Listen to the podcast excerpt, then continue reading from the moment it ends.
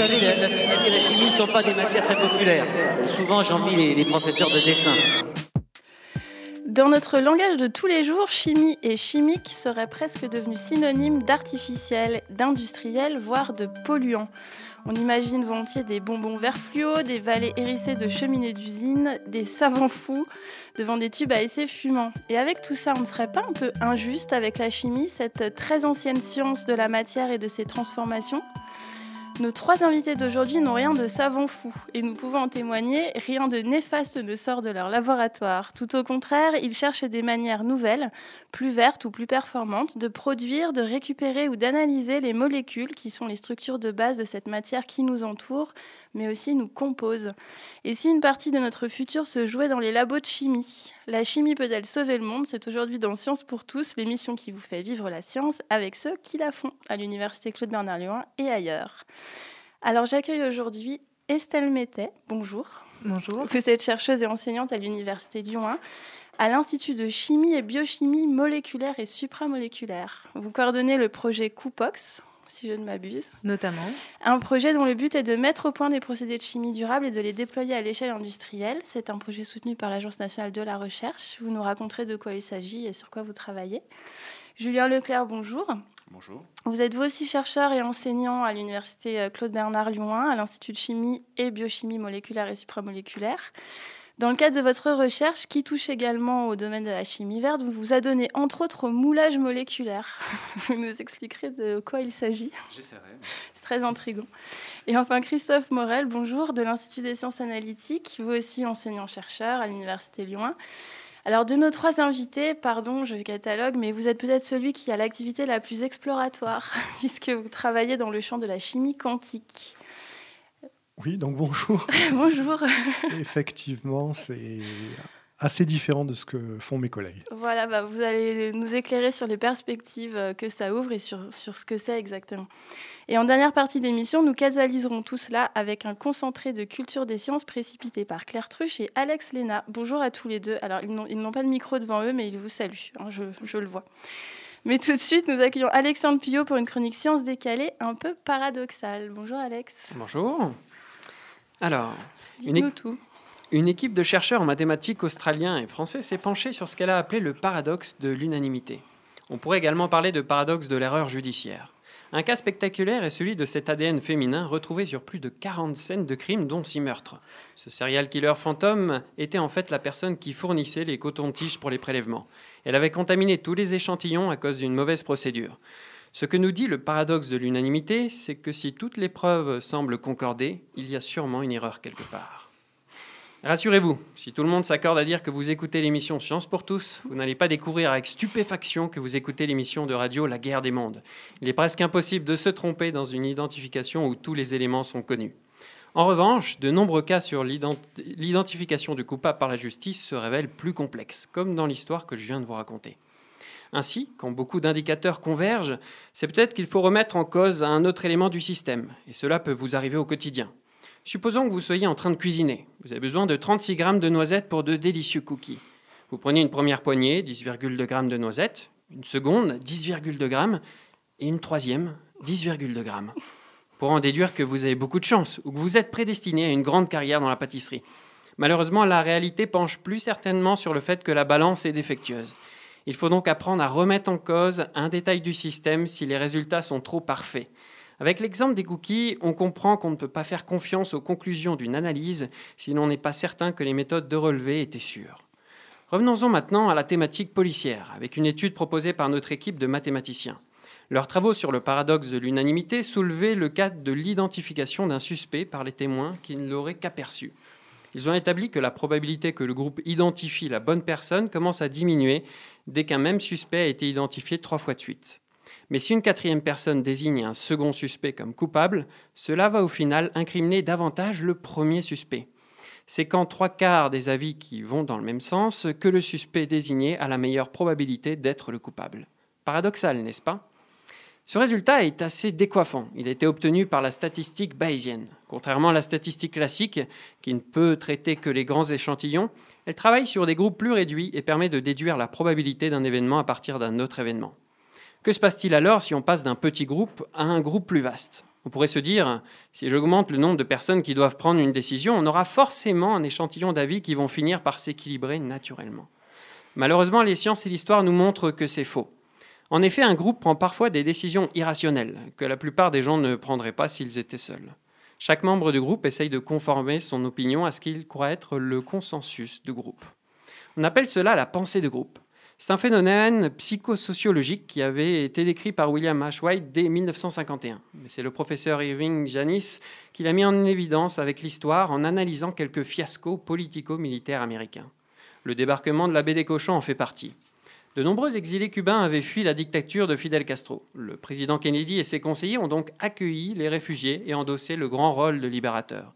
Ils ont ensuite accumulé toutes les informations qui les, renforçaient, euh, qui, les renforçaient dans cette certitude en écartant les éléments contraires. Il a donc été décidé à l'unanimité que l'Amérique devait intervenir à Cuba en apportant la démocratie. Sauf qu'après le débarquement, en avril 1961, et contre toute attente, aucun Cubain n'accueillit les forces américaines avec plaisir, et ils furent rapidement considérés comme des envahisseurs. Pression de la conformité, croyance en la supériorité morale du groupe ou transformation de l'opposant en stéréotype, les manifestations de la pensée du groupe sont nombreuses. Tiens, en passant, si un accord à l'unanimité trahit une erreur systémique dans la procédure ou justement un manque d'information, peut-on douter de l'unanimité de la décision des États sur l'accord de la récente COP 21 Dans le champ politique, une élection donnant comme résultat l'unanimité nous apparaîtrait immédiatement suspecte. Je conclurai en disant qu'il est justement bon de ne pas conclure trop rapidement. Voyons au-delà des illusions, de la compréhension et efforçons-nous d'être des chercheurs au quotidien, en ayant du courage, de l'ouverture d'esprit et surtout une capacité à tout remettre en question. Merci Alexandre Pillot. J'espère que la communauté internationale écoute Science pour tous. Je, pense que le monde serait meilleur. Nous marquons une pause musicale avant de revenir à notre dossier d'aujourd'hui qui est La chimie peut-elle sauver le monde? À tout de suite.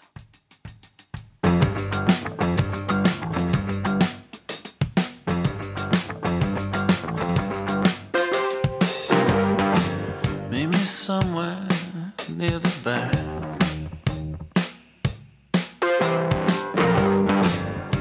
bouncers wanna tag. I think the world's about.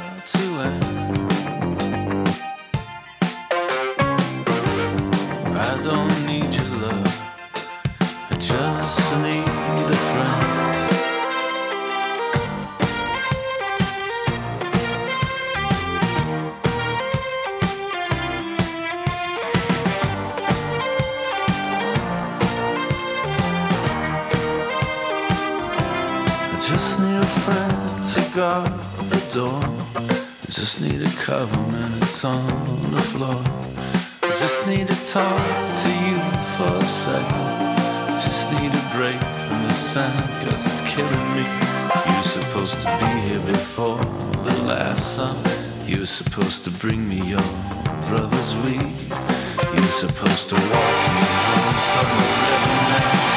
This is heartbreaking, heartbreaking, heartbreaking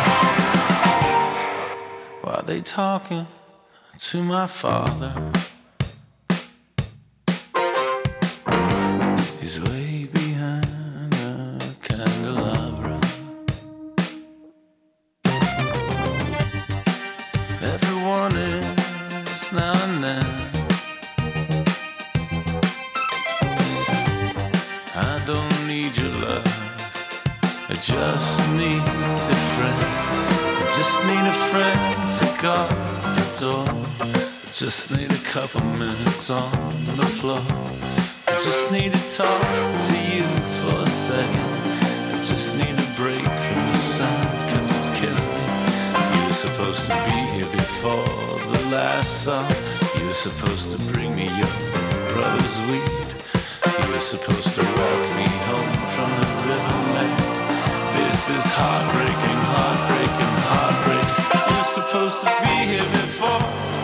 Song.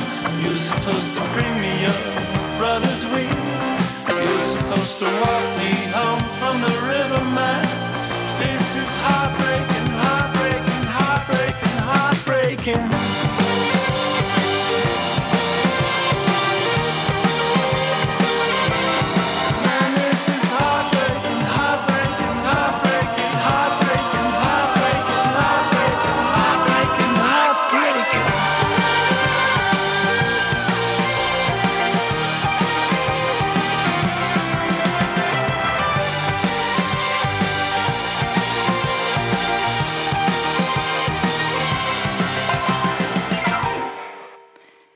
Bienvenue si vous nous rejoignez, vous êtes dans Sciences pour tous sur Radio Brume 90.7, l'émission qui vous fait vivre les sciences avec ceux qui la font. Et aujourd'hui, nous parlons de chimie, nous nous demandons si elle peut sauver le monde.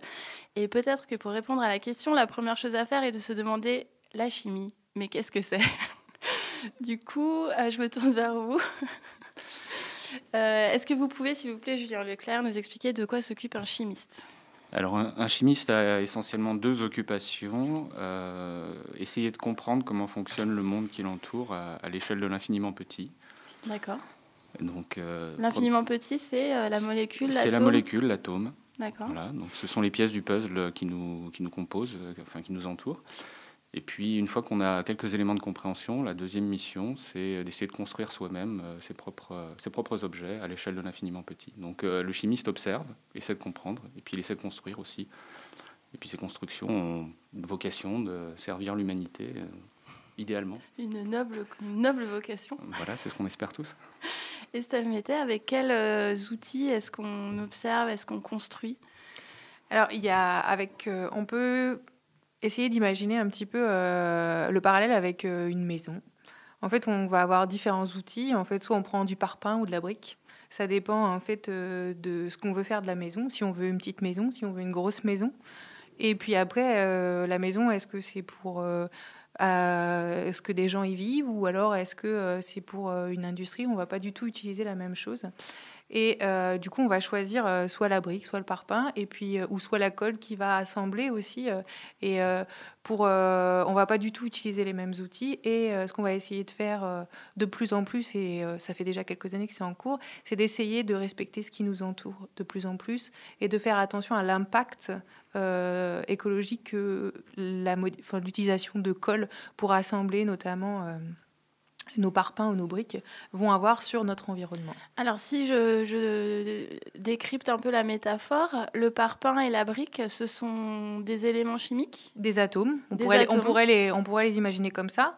Et puis euh, ce qu'on appelle euh, la liaison entre euh, les atomes, on pourrait voir ça comme de la colle. Et puis après, bah, on va utiliser par exemple pour effectuer cette colle du sable ou des différentes... Enfin oui, du sable ou, euh, ou euh, de l'eau ou du ciment. Et en fait, en fonction des ciments et des, des cols utilisés, ben, en fait, on va avoir des assemblages qui vont être un petit peu différents. Et en chimie, ce ciment, ce sable, ce, ce sont des solvants, par exemple? Ce sont des produits? Comment est-ce que ça fonctionne? Euh, on appelle ça plutôt des réactifs. Des réactifs. Euh, on va définir ça plutôt comme ça. Et puis euh, ça va être et ça va dépendre de, du type. Bah, ça va dépendre si on travaille avec du parpaing ou de la brique, parce que vous n'allez pas utiliser les mêmes colle, tout simplement. Et puis et puis aussi ça va dépendre du style de maison qu'on veut faire parce que ça c'est vraiment très important pour nous. En fonction du style de maison qu'on veut faire, en fait, on va utiliser, on va pas toujours utiliser les mêmes outils et du coup pas les mêmes réactifs. D'accord. Donc si je vous suis bien, en fait, les chimistes ont à leur disposition une variété euh, d'éléments qui peuvent être soit naturels, soit artificiels et qui peuvent utiliser pour construire de nouvelles molécules. Est-ce que c'est juste de le résumer comme ça? Christophe Morel peut Ah, pardon, Julien Leclerc, excusez-moi. Bon, bah, je, peux peut-être répondre sur ce, sur truc-là. En fait, on dispose euh, de 100 à peu près éléments chimiques, oui. donc 100 atomes différents. Et à partir de ça, on va pouvoir construire les molécules qui vont nous intéresser, souvent dans un but particulier, avec des propriétés physico-chimiques qui vont être différentes. Voilà. Donc la construction de base, ce sont les atomes. À partir de là, on va pouvoir faire assembler différents atomes pour former des, ce que ma collègue appelle des petites briques, avec raison, et ensuite les assembler pour faire euh, des, édifices qui vont être de plus en plus grands. Très bien. Donc vous partez vraiment du tout petit, tout petit. A priori, oui. A priori, oui. Excusez-moi, donc vous vouliez intervenir, Julien Leclerc? Non, non, l'analyse de, Christophe est parfaite. Hein. On, utilise des atomes qui sont présents à l'état naturel euh, sur Terre, et c'est à partir de, ces, de, ce jeu de pièces de puzzle qu'on construit euh, nos propres molécules. Euh, et, mais tout est naturel à la base. Ce sont simplement les combinaisons qu'on va en faire qui deviennent artificielles ou qui n'ont jamais été explorées par la nature, ça éventuellement. Mm. Mais euh, en fait, les chimistes sont de, grands enfants qui continuent à jouer au Lego, euh, qui essaient de mettre leur imagination et leur construction au, service de la demande. D'accord. Et pour revenir sur euh, la, partie observation, Euh, on observe quoi exactement? Est-ce que c'est une approche quantitative où on fait des mesures? Est-ce qu'on est qu'on analyse une composition? Qu'est-ce qu'on cherche quand on observe? Il y a plusieurs, il y a, enfin, il y a, il y a différents aspects, je dirais. Par exemple, il y a, il y a des gens qui s'inspirent euh, de la nature. Euh, comment, par exemple, la nature euh, va transformer une molécule en une autre? Et à partir de un exemple de cette transformation naturelle d'une molécule bah, en une autre? Ce qu'on regarde de plus en plus, c'est par exemple quelque chose d'assez simple, c'est la fermentation. Donc ça doit vous dire quelque chose, par exemple, euh, euh, pour fabriquer de la bière. c'est un des exemples, la fermentation. Euh, enfin, c'est ce qui se passe quand on fabrique de la bière. Et en fait, dans, pour la fabrication de la, enfin, pour la fermentation, il y a des levures qui vont travailler et qui vont permettre la fabrication, qui vont transformer le sucre en, éthanol. Mhm. Et ben, on va regarder comment ça se passe, comment la nature arrive à le faire et euh, pourquoi ça marche. Et donc là, cette observation, c'est ça, c'est regarder comment ça, comment ça peut marcher. Donc on va utiliser euh, forcément des outils euh, analytiques qui vont être plus ou moins puissants en fonction des observations dont on a besoin et en fonction de, de, ce qu'on va observer. Après, on va essayer enfin, de reproduire ou d'aller ou d'améliorer ce, qui est déjà, ce qui est déjà fait. Et Christophe Morel, vous travaillez en, en chimie quantique. Euh, du coup, vous avez des outils euh, d'observation et d'analyse qui sont un peu différents Alors, mes outils ne euh, sont pas réellement des outils d'observation. En fait, l'idée principale, c'est d'appliquer des méthodes physiques, et en particulier la mécanique quantique, la mécanique des, des, particules élémentaires, à des processus qui vont être chimiques. Donc on reste plus dans de la simulation que de l'observation du réel. c'est ce qu'on appelle l'expérimentation in silico. C'est tout à fait l'expérimentation en, in silico. en ordinateur. En ordinateur, tout à fait. Et donc on essaye de reproduire au mieux et à partir de là essayer de comprendre ce qui se passe dans les réactions chimiques. D'accord. Oui. Pour, éventuellement compléter euh, la réponse à votre question sur comment on regarde l'infiniment petit, euh, on a à la limite deux approches. Euh, souvent, on va envoyer euh, une onde sur le, la construction qu'on a faite, et puis on va essayer de regarder quelle est la, la réponse de la molécule à cette, à cette stimulation. Et ça va nous donner une idée de, de ce qu'on a fabriqué, de, sa, de, son profil en trois dimensions, de sa composition. Donc souvent, on fait intervenir. Vous renvoyé différemment en fonction de la nature. De la même manière que je vous parle et vous me renvoyez une réponse qui me dit si vous avez compris ou pas. Bah, c'est un peu la même chose avec une molécule. Et puis, euh, sinon, il y a une approche qui est de détruire le puzzle qu'on a fabriqué et puis d'essayer de doser les, différentes, euh, les différents morceaux pour voir si euh, ça correspond à, ce qu'on croit avoir fabriqué. D'accord. Alors, quand on a préparé cette émission, vous m'expliquiez que vous travaillez sur, je cite, des, des soupes moléculaires et que vous cherchez à en extraire des éléments très précis. Est-ce que vous pouvez nous expliquer comment vous vous y prenez? Alors l'idée c'est que euh, dans, dans, la nature, aussi bien que dans ce que fait l'homme, euh, il y a des molécules qui sont précieuses et qui peuvent servir à, certaines fins. Euh, voilà, il y a par exemple tout un enjeu pour nous autour de certains métaux qui sont rares et qui, qui vont finir par s'épuiser sur Terre. Il y a d'autres choses que sont les, les, médicaments qui coûtent très cher à être fabriqués parce qu'ils nécessitent beaucoup d'étapes.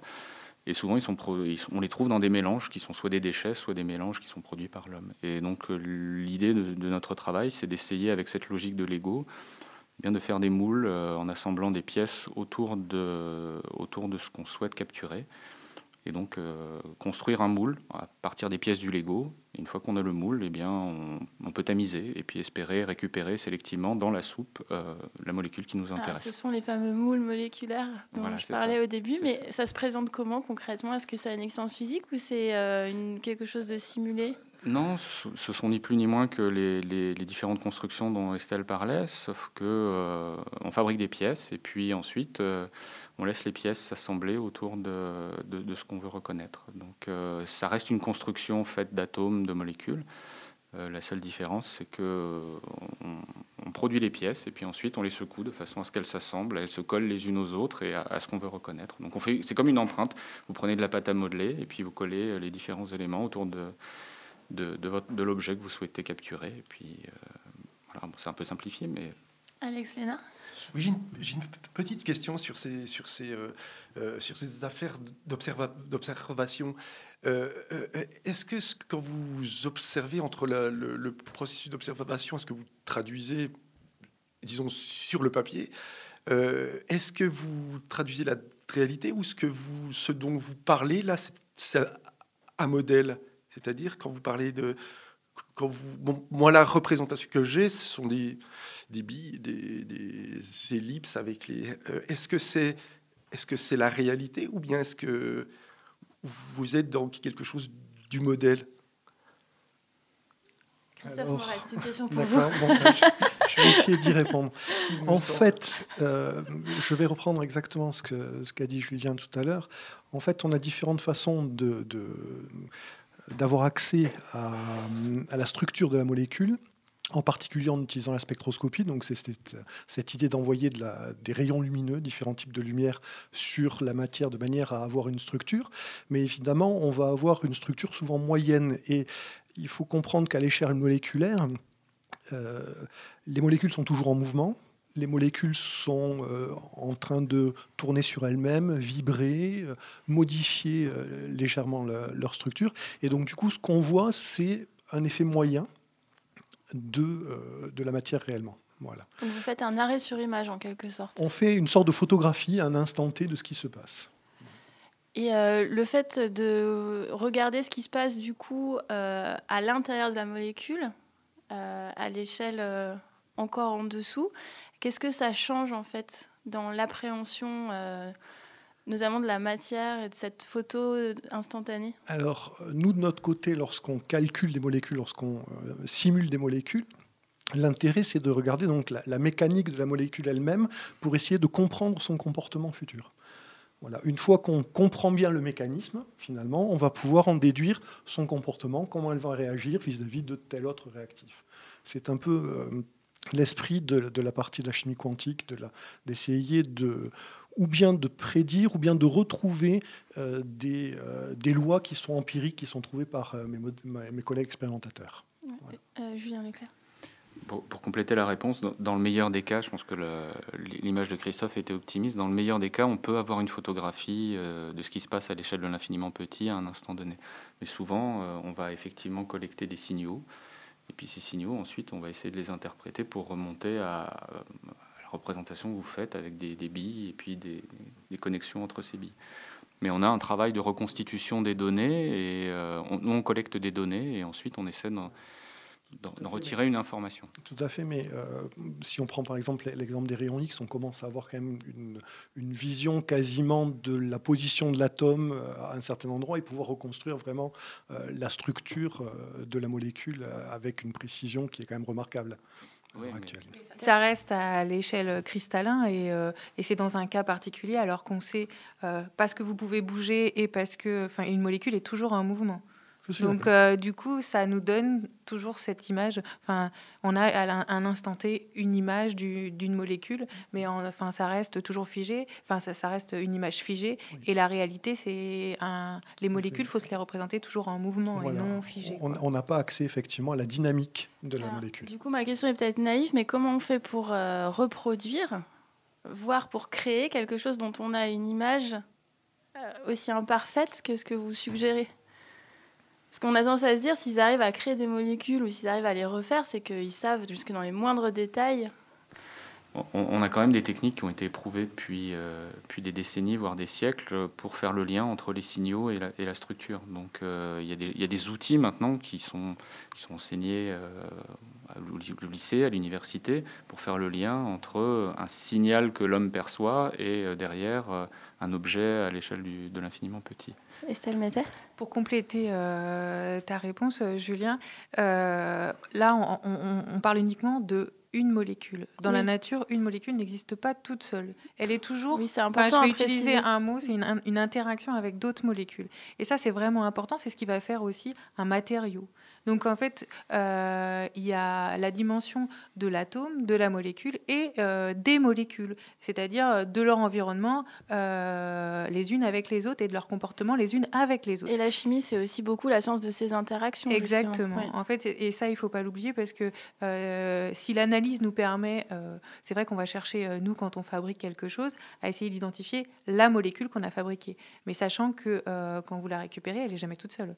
Donc, euh, du coup, et ça, c'est aussi important, euh, puisque même dans nos outils analytiques, on peut avoir, euh, par exemple, par, parfois des faux messages à cause, justement, enfin, en raison de ces interactions des molécules les unes par rapport aux autres. Donc, on n'oublie jamais que c'est jamais une molécule qu'on regarde, mais c'est une interaction de molécules les unes avec les autres. Julien Leclerc c'est la raison. De, de, toute façon, si on fabrique une molécule, c'est qu'elle a, a, vocation à ne pas rester isolée toute seule, mais à interagir avec un système, avec d'autres partenaires, avec d'autres molécules, avec un organisme vivant, avec, euh, avec une assemblée. Donc euh, ces éléments-là sont fondamentaux. On ne fabrique pas juste une molécule pour avoir une belle architecture, une belle construction, mais pour lui faire faire quelque chose ou euh, interagir avec son environnement. Et est-ce qu'on peut faire le choix d'une molécule pour la manière dont elle interagit plutôt que pour euh, sa composition ou sa structure propre c'est ce qu'on fait généralement. C'est ce qu'on fait. Ouais. Vous pouvez nous donner des exemples Il y a un exemple assez, assez clair, c'est sur le, le, drug design. L'idée d'aller. La, euh, la, enfin, pardon, la conception de médicaments. en fait, on va essayer de, de, de, créer une molécule qui va un petit peu. Comme, bon, le, le, le parallèle clé-serrure est, est, très clair là-dessus, là hein, dans lequel on va avoir donc euh, un site actif au sein d'une protéine et on va coller la molécule qui va le mieux interagir et donc bloquer, inhiber euh, donc, euh, cette protéine. Voilà. Et vous souhaitiez... Euh... Bah, enfin, un autre exemple, par oui. exemple, c'est l'utilisation euh, des tensioactifs. Quand vous avez, euh, euh, donc c'est un gros mot, je, je, veux bien l'entendre, mais en fait, quand vous c'est avez... aussi un mot obscur pour beaucoup de gens. en fait, pour imager mes propos, vous pouvez mélanger de l'huile et du vinaigre. vous avez toujours des gouttelettes et en fait, vous avez du mal à, à vraiment Oui, les mélanger. oui. Et quand vous mettez des petites molécules magiques qui s'appellent des tensioactifs, et ben en fait, vous arrivez à les mélanger et Ah. euh, vous avez euh, une espèce de mayonnaise et on n'a plus euh, deux phases différentes. Donc en fait, c'est parce que ces propriétés, enfin c'est parce que ces molécules-là, elles ont des propriétés particulières que vous arrivez à mélanger votre huile et votre eau. Et c'est vraiment parce qu'elles ont une structure définie que vous arrivez à le faire. Si vous n'aviez pas cette structure définie, eh ben, vous pouvez rajouter des molécules qui aiment bien l'eau, vous pouvez rajouter des molécules qui aiment bien l'huile, et ben, vous n'arriverez pas à les mélanger. Donc c'est vraiment euh, le, le design de la molécule qui va faire qu'elles vont lui, elles vont lui on va, elles vont avoir ces propriétés-là et qu'elles sont capables de faire ça. Très bien, je vous remercie, c'était très clair. On marque une pause musicale avant la suite de l'émission.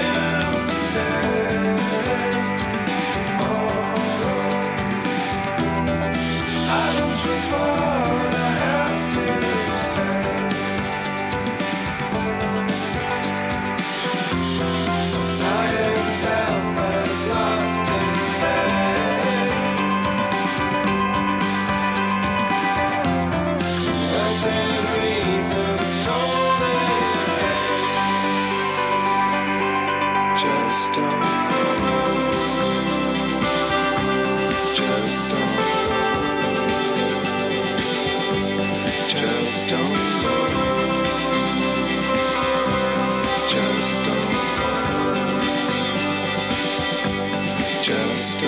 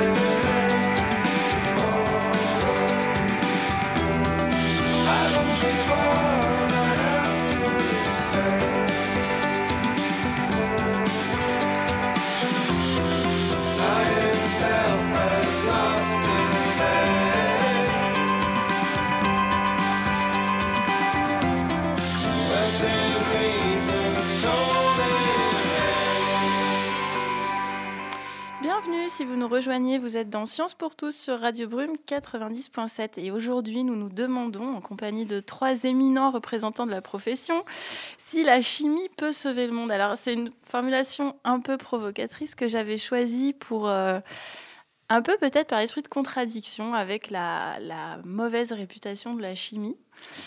Et euh, on peut peut-être commencer à comprendre pourquoi la chimie a mauvaise réputation. Après ce qui s'est dit dans la première partie de l'émission, vous nous expliquez qu'en fait, le, chimiste est quelqu'un qui touche à la, au, fondement même de, la vie, c'est-à-dire les molécules, ce qui compose la matière. Quand on entend chimie, on entend un peu la chimie, on a cette intuition que ça, euh, il y a une notion de transformation euh, qui se joue. Et vous avez travaillé chacun à des échelles un peu différentes, si j'ai bien compris. Est-ce que c'est juste de le dire comme ça ou vous êtes, si vous êtes des bâtisseurs, est-ce que vous bâtissez à la même échelle? Oh, Je pense qu'on essaie de toucher euh, à l'échelle de l'atome, de la molécule, et puis au-delà, euh, tous les trois, hein, au, au moins de, de comprendre, d'observer, pour certains de fabriquer. Donc il y a forcément cet aller-retour entre euh, l'échelle atomique et euh, l'échelle de l'assemblage euh, Oui. moléculaire. Ouais, ouais, ouais. D'accord. Et, euh, et Salmétier, vous, vous mentionniez au début euh, de l'émission que euh, aujourd'hui la, la démarche de la chimie intègre le souci de faire le moins de mal possible euh, à son environnement. Bah, moi, je dirais pas maintenant, en fait. Ça fait des... Oui, c'est un fait- peu là-dessus que j'allais vous demander de réagir. En fait, ça fait très longtemps que les industriels français ont fait très attention en fait à l'impact euh, environnemental des procédés qui sont développés. Quand vous dites très longtemps, c'est-à-dire? Ah, ça fait quand même dans enfin, les années 80, euh, D'accord. 70-80 que les industriels, enfin, quand vous parlez avec euh, certains, enfin, des industriels de certaines sociétés, euh, ils n'ont pas attendu euh, euh, les 12 principes de la chimie verte pour dire euh, attention, il faut qu'on fasse attention à nos rejets. Ça fait déjà depuis bien longtemps, Euh, mais il n'y avait pas forcément euh, euh, de nom. Euh, Il y avait pas, enfin, le terme chimie verte n'existait pas et, euh, et on n'avait pas défini euh, une, conduite exacte à tenir.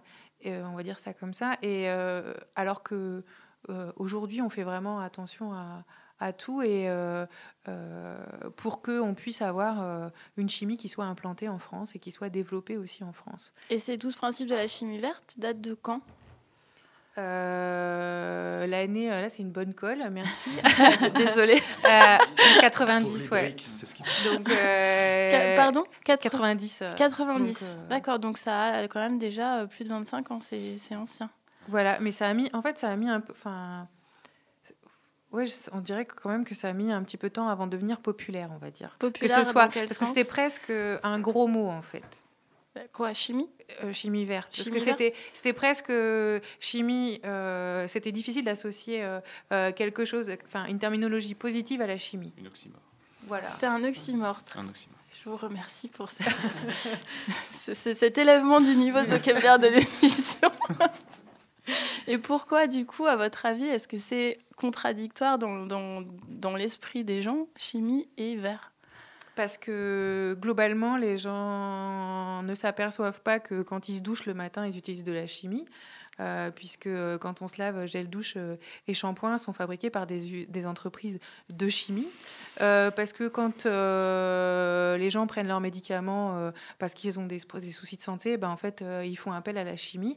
En fait, la chimie est partout autour de vous. Les matériaux, euh, les chaises sur lesquelles on s'assoit, les tables, en fait, euh, contiennent. Enfin, on fait appel forcément à la chimie et que euh, la chimie, euh, en termes d'image, fait référence à l'alchimie et c'est-à-dire à quelque chose qui fait peur. De contre-nature. un peu. Voilà, On un petit peu, euh, euh, c'était quelque chose euh, où on faisait appel, enfin historiquement un petit peu, on va, dire- je vais pousser le bouchon, mais enfin un petit peu au sorcier quoi. C'est-à-dire quelqu'un qui soit capable de manipuler et de transformer quelque chose.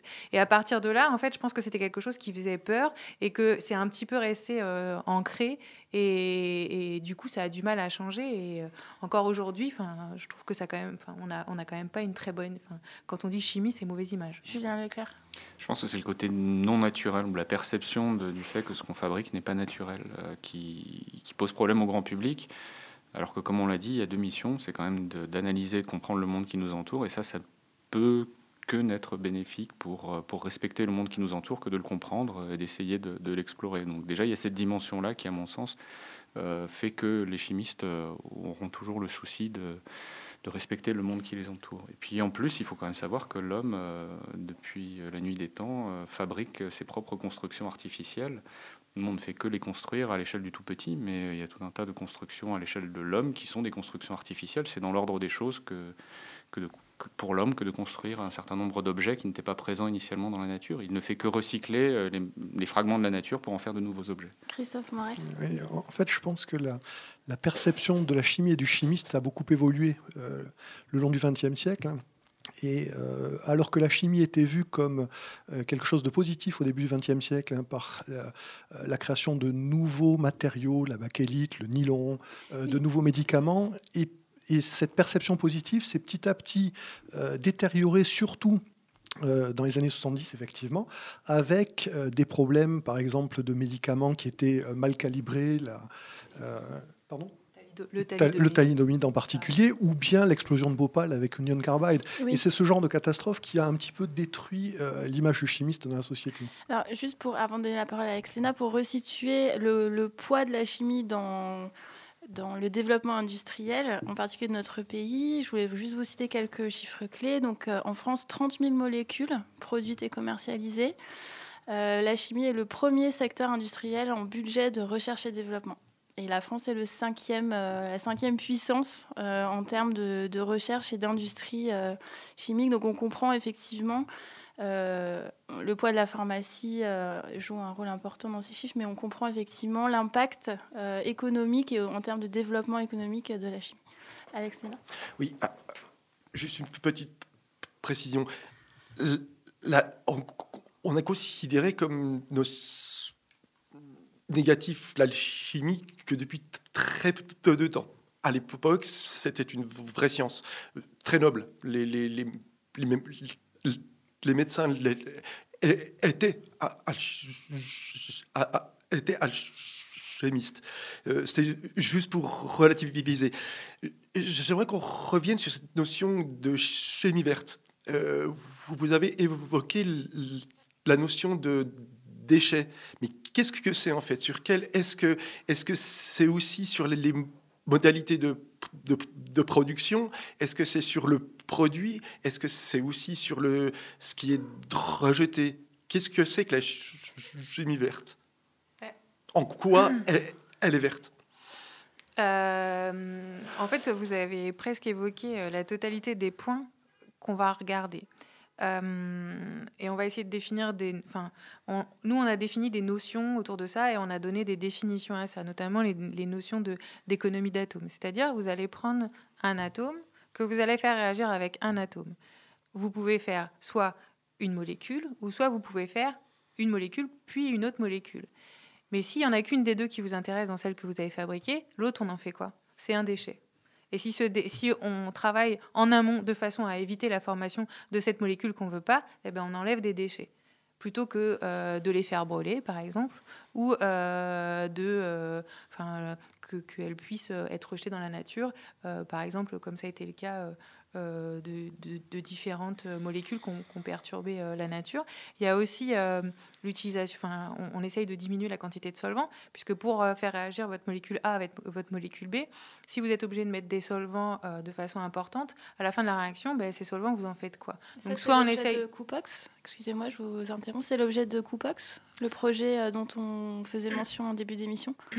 Euh, Dans le cas de, Coupox, on essaye euh, à partir de matériaux qui sont biosourcés, notamment les huiles végétales, de pouvoir accéder à des molécules d'intérêt qui pourront être utilisées par exemple en pharmaceutique, puisqu'elles sont déjà utilisées par exemple pour des produits anti-acné.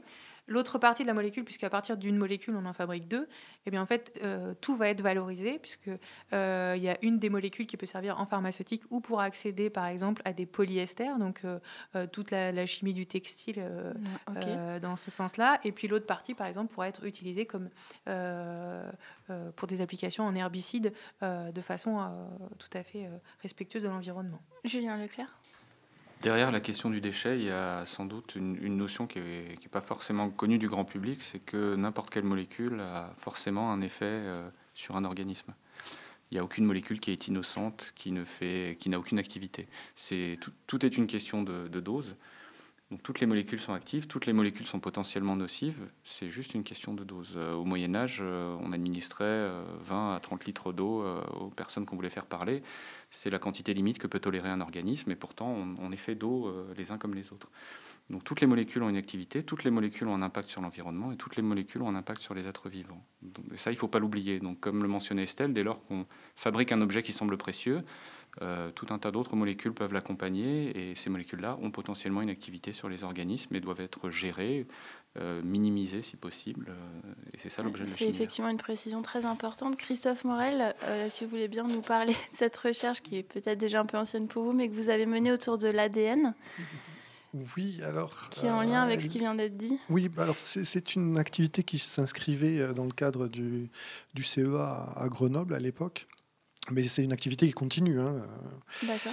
Euh, donc, euh, bon, c'est un, enfin, le, le laboratoire dans lequel je, euh, je travaillais est un laboratoire composé, donc c'est un laboratoire des lésions et des acides nucléiques, hein, qui était composé de chimistes théoriciens, donc vraiment on partait de la structure même de, de l'atome, et on allait jusque à l'application de rayonnement ionisant sur des souris pour regarder l'impact sur leur ADN. Donc c'était l'idée, c'était d'avoir un travail en synergie en partant des chimistes théoriciens, des chimistes expérimentateurs, euh, d'organiciens capables de, de, de- fabriquer ces, ces lésions de l'ADN euh, artificiellement, et de biologistes qui étaient capables de, de regarder un petit peu leur effet sur, sur les organismes.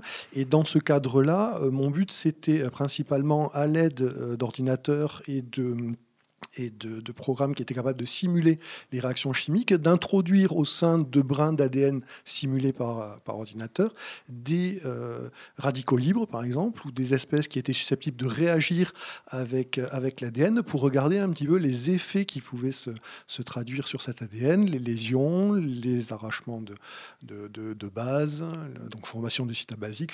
Voilà, comment la structure de l'ADN était modifiée par euh, ces euh, éléments étrangers euh, donc au noyau de la cellule. Et en particulier, récemment, on a montré que, alors je, je crois que c'est l'ibuprofène ou cette famille-là était capable de réagir avec les bases de l'ADN. Donc il fallait faire un tout petit peu attention au type de médicaments antalgiques qu'on prenait et surtout à quelle dose, de manière à essayer d'éviter euh, donc ces, ces lésions de l'ADN. Je vous rassure quand même tout de suite, euh, les lésions de l'ADN, lorsqu'elles sont formées, il y a des mécanismes réparateurs, tout à fait, qui font que faut- il faut savoir que euh, notre organisme est soumis à énormément de lésions euh, donc euh, au- tout au long de la journée et qu'il y a des mécanismes qui viennent lire l'ADN euh, et regarder euh, donc euh, les, les lésions et puis il y a des mécanismes donc qui permettent Oui, de préparer. Nous sommes nous-mêmes le siège de beaucoup de réactions chimiques complexes. Eh bien, on va marquer une dernière pause musicale avant d'approfondir cet aspect des représentations de la chimie.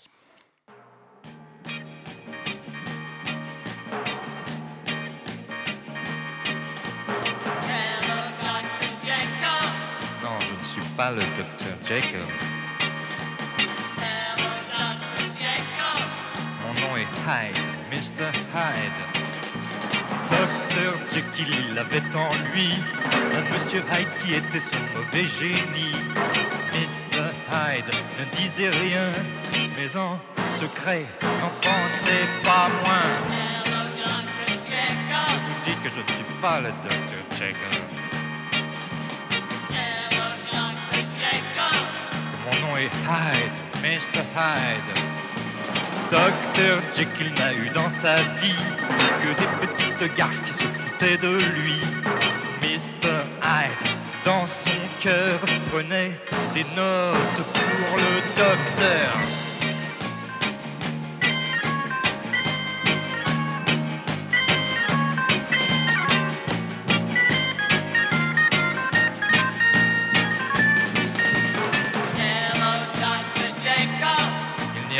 De Dr. Jekyll. Mon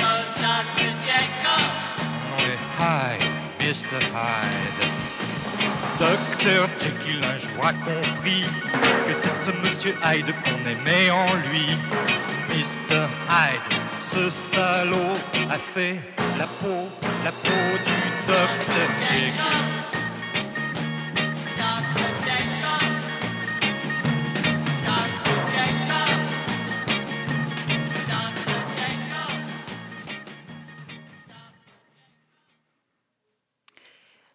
Bienvenue, vous êtes toujours dans Sciences pour tous sur Radio Brume 90.7, l'émission qui vous fait vivre les sciences avec ceux qui la font à l'université Claude Bernard Lyon et ailleurs. Et euh, pour cette euh, troisième et dernière partie de notre dossier consacré à la chimie et à son, potentiel de sauvetage de l'humanité, qui, apparemment est énorme, nous allons euh, un peu approfondir l'aspect des représentations de la chimie dans notre imaginaire et donc dans la culture. Je, je passe la main à Alex Léna et Claire Truche.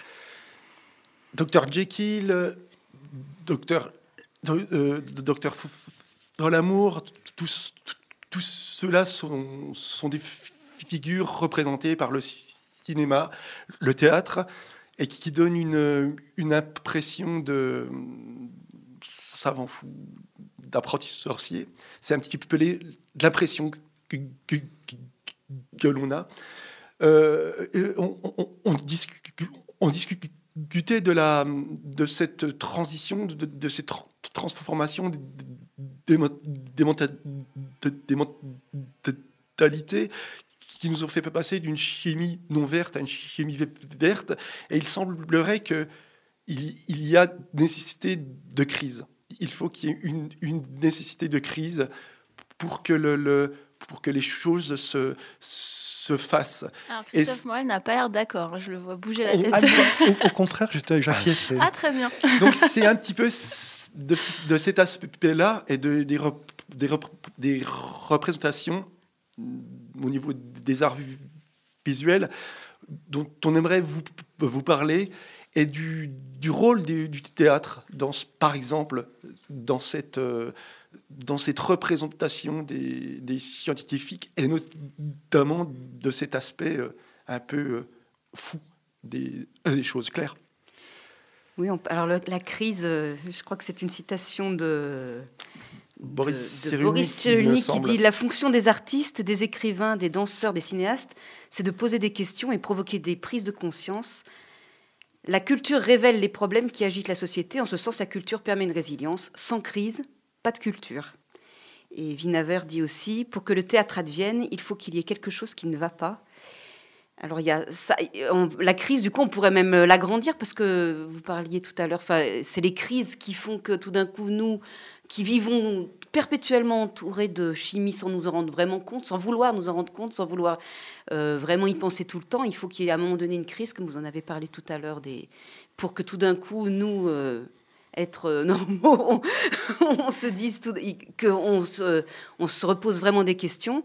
Mais, et le théâtre, j'ai l'impression que lui, il n'existe pas de théâtre sans crise. Alors, quel, que soit, là, euh, qu'on parle de théâtre scientifique ou non, la mission même du théâtre, sa fonction première, c'est euh, c'est de n'être que par la crise et le problème. Donc, forcément que la chimie était un bon point de départ, parce que c'était l'occasion Donc, de, de- quelle, de quelle façon vous réagissez à, à cette euh, impression, disons, de- depuis euh, véhiculée de- depuis un, un- un cycle et demi sur ces, ce métier particulièrement et plus globalement, à, cette, à cette- à cette image que véhicule l'art, euh, notamment? Est-ce que vous trouvez ça injuste? Moi, je trouve ça particulièrement Ça, injuste. je trouve ça particulièrement injuste parce que euh, de quoi, comment on se rappelle par exemple une figure extraordinaire du XXe siècle comme Einstein, comme quelqu'un de gentil, sympathique, etc. Pourtant, il a fait partie du projet qui a amené à la première bombe atomique. Je trouve que les chimistes sont maltraités dans ce sens, en ce sens parce que finalement, euh, encore une fois, on en discutait tout à l'heure, c'est vraiment l'utilisation de la chimie ou la mauvaise utilisation de la chimie qui crée les crises. Alors que dans l'esprit du chimiste, la plupart du temps, chose d'espérer, le but final, c'est quand même d'être utile à l'humanité. Donc euh, cette... euh, cette dévalorisation du métier de chimiste, cette idée de, docteur Folamour de- ou même d'un créateur de Frankenstein, c'est assez injuste pour la plupart des chimistes qui sont là pour euh, fabriquer des choses utiles à l'humanité et pas euh, des gaz moutardes ou des, ou des gaz dévastateurs euh, ou des armes chimiques. C'est pas leur, c'est pas le but premier des chimistes de faire ça. Julien Leclerc En plus, les chimistes, comme la plupart des scientifiques, sont extrêmement cadrés au niveau des recherches qu'ils conduisent, c'est-à-dire que euh, ne sont financés que des projets qui ont été soumis à approbation. Donc on est vraiment cadré, on n'est pas dans le cadre du savant fou qui va prendre possession de son laboratoire et faire un peu ce qui, ce qui lui chante. Après, effectivement, ce que font les politiques et les, décideurs de- des inventions, c'est un autre chapitre. Et le cadrage est peut-être un peu moins, un peu moins serré que pour les scientifiques eux-mêmes.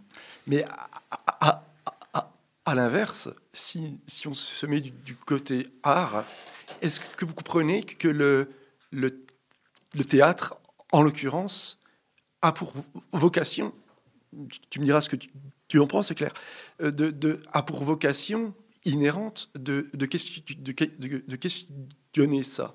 Et que, euh, pour le coup, elle ne peut pas, en fin de compte, euh, parler de, faire l'apologie du- du- d'une science. J'essaye de, d'aller vers l'autre versant, c'est-à-dire ce, ce versant du sens, euh, etc. Et pour le coup, de rendre moins injuste cette réaction-là, relativiser. Euh, Est-ce que je peux vous demander de nous citer des exemples de, de représentations Parce que vous citiez Docteur Flamand, je ne sais pas si tout le monde a bien en tête ce film, mais euh, Claire, tu parlais de théâtre. Est-ce qu'il y a des spectacles avec des, où on voit des chimistes? Est-ce que c'est un thème qui est bien repris? On parlait justement du gaz moutarde tout à l'heure. Il y a un texte qui s'appelle Qui es-tu euh, Fritz Haber? Et Mhm. qui justement euh, est une soirée entre lui et sa femme et à un moment donné, il- il- c'est un moment crucial où lui il décide de justement de mettre euh, son talent chimiste pour le gaz moutarde et sa femme qui ne comprend pas qu'on- que pour des raisons politiques, pour des raisons d'avancement, on se laisse aller à ça et à devenir un criminel. Donc c'est toute la discussion. Cette pièce parle de ça.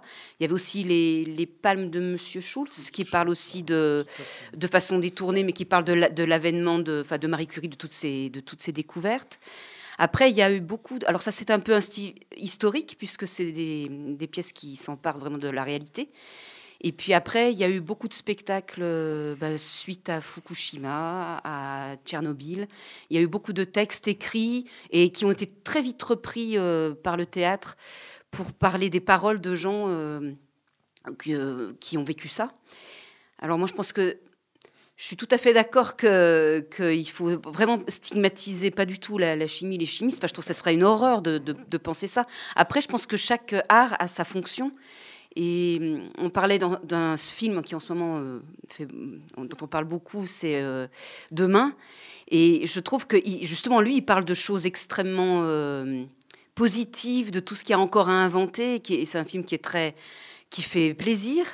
Et, c'est la fonction, je trouve, d'un- documentaire, de nous dire qu'on a, que oui, on a tout, en- on a tous les moyens, nous humains, de nous en sortir. Le théâtre, il n'a pas sa- cette fonction-là. hein. Le théâtre où tout se passerait bien, où il y aurait aucun problème entre les gens, on s'ennuierait mortellement. Donc euh, c'est la fonction du théâtre que d'être des fois le petit canari au fond de la mine pour dire euh, vous êtes sûr que ce que vous faites, euh, on n'a pas un droit de regard et tout ça. Mais ce qui m'a beaucoup plu tout à l'heure, c'est quand vous avez démarré par la définition de la chimie. Et je me suis dit, mais en fait, compte, il fait la définition du théâtre. C'est-à-dire que Ouais, c'était, euh, vous parliez d'aller dans l'infiniment petit, d'essayer de comprendre l'infiniment petit et de faire une recréation qui passe par la transformation. Pour moi, c'est la définition même du théâtre. C'est-à-dire que presque même quand un spectacle va parler d'amour et pas forcément de chimie ou de science, et qu'est-ce qu'on essaye justement d'aller dans l'infiniment petit entre les êtres, entre ce qui nous, ce qui nous constitue et forcément, sur le théâtre où un mur ne peut pas être un vrai mur, euh, euh, un personnage est un personnage et on n'est pas la réalité, forcément on recrée et donc on transforme. Et je trouvais ça, enfin voilà, j'aimais Ouais. beaucoup votre. Et, et- et si je peux me permettre, pardon. Non, mais je voulais juste rajouter qu'en fait, c'était important aussi que l'on parle des problématiques qui ont été. qui Forcément, ça fait peur, mais je pense que c'est aussi important puisque ça a permis d'avoir des prises de conscience, euh, notamment justement euh, sur le fait qu'on polluait, qu'on avait fait d'énormes progrès euh, euh, sur beaucoup de choses et d'énormes avancées sur les matériaux, mais qu'il fallait les faire dans de bonnes conditions, puisqu'en fait, il fallait penser aussi à nos enfants.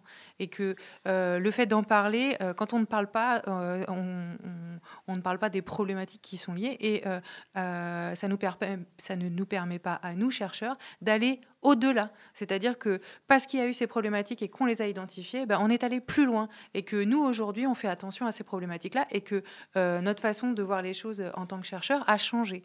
Et que euh, si on était resté euh, sur euh, ben, c'est pas grave, euh, euh, même si on pollue, euh, tant pis, eh ben, en fait, on aurait, ça aurait peut-être pas forcément eu euh, les mêmes impacts sur euh, nos recherches de demain.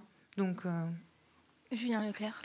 Je pense que cette dualité entre euh, exploration et compréhension du monde et, et création, euh, c'est un aller-retour constant pour nous qui nous permet effectivement de créer en comprenant mieux le monde qui nous entoure. Donc c'est euh, en ça, on- je pense que ce sont les courants, euh, les courants modernes de chimie verte. C'est comment peut-on créer tout en respectant le monde qui nous entoure. Donc ces ces deux aspects sont indissociables. Christophe Morel. Pour, pour revenir au fait que la chimie euh, soit une source d'angoisse euh, pour le grand public, je crois que de façon générale, que ce soit pour la science et pour la chimie en particulier, il y a un tel écart entre euh, euh, la compréhension du grand public de la science et euh, la, la connaissance des chercheurs, et cet écart est de plus en plus important. Et cet, écart fait que, en fait, la chimie et la science, de façon générale, sont des inconnus. Et c'est- c'est l'inconnu, en fait, qui fait peur, je pense. Oui, je, enfin, je suis tout à fait d'accord. Et, tout à l'heure vous parliez de pourquoi ça a une si mauvaise image. On n'a pas dit le mot d'ignorance, mais je pense qu'il y a une chose qui est de plus en plus difficile euh, à gérer, c'est qu'on est au courant de tout, et donc on se rend compte qu'on est ignorant. Et que si on savait, enfin, un petit exemple, mais c'est vrai que moi, les nanoparticules dans un dentifrice, je ne comprends pas pourquoi. Donc, si on m'explique pas pourquoi c'est vraiment nécessaire, j'ai l'impression qu'on m'o- on m'oblige à, faire des- à, à ingérer des choses dont j'ai l'impression de ne pas comprendre la. Enfin, c'était vraiment un exemple. Et puis, mais je pense que c'est cette ignorance. Et je crois au fait que le théâtre aussi permet de raconter euh, et de, de nous réapproprier ce qui est à tout- tous. Euh, donc, on- je, pense qu'il y a, donc si je comprends bien, y a un, un consensus qui se, enfin, un consensus que l'art globalement peut apporter aussi du, sens, du, du sens à la science.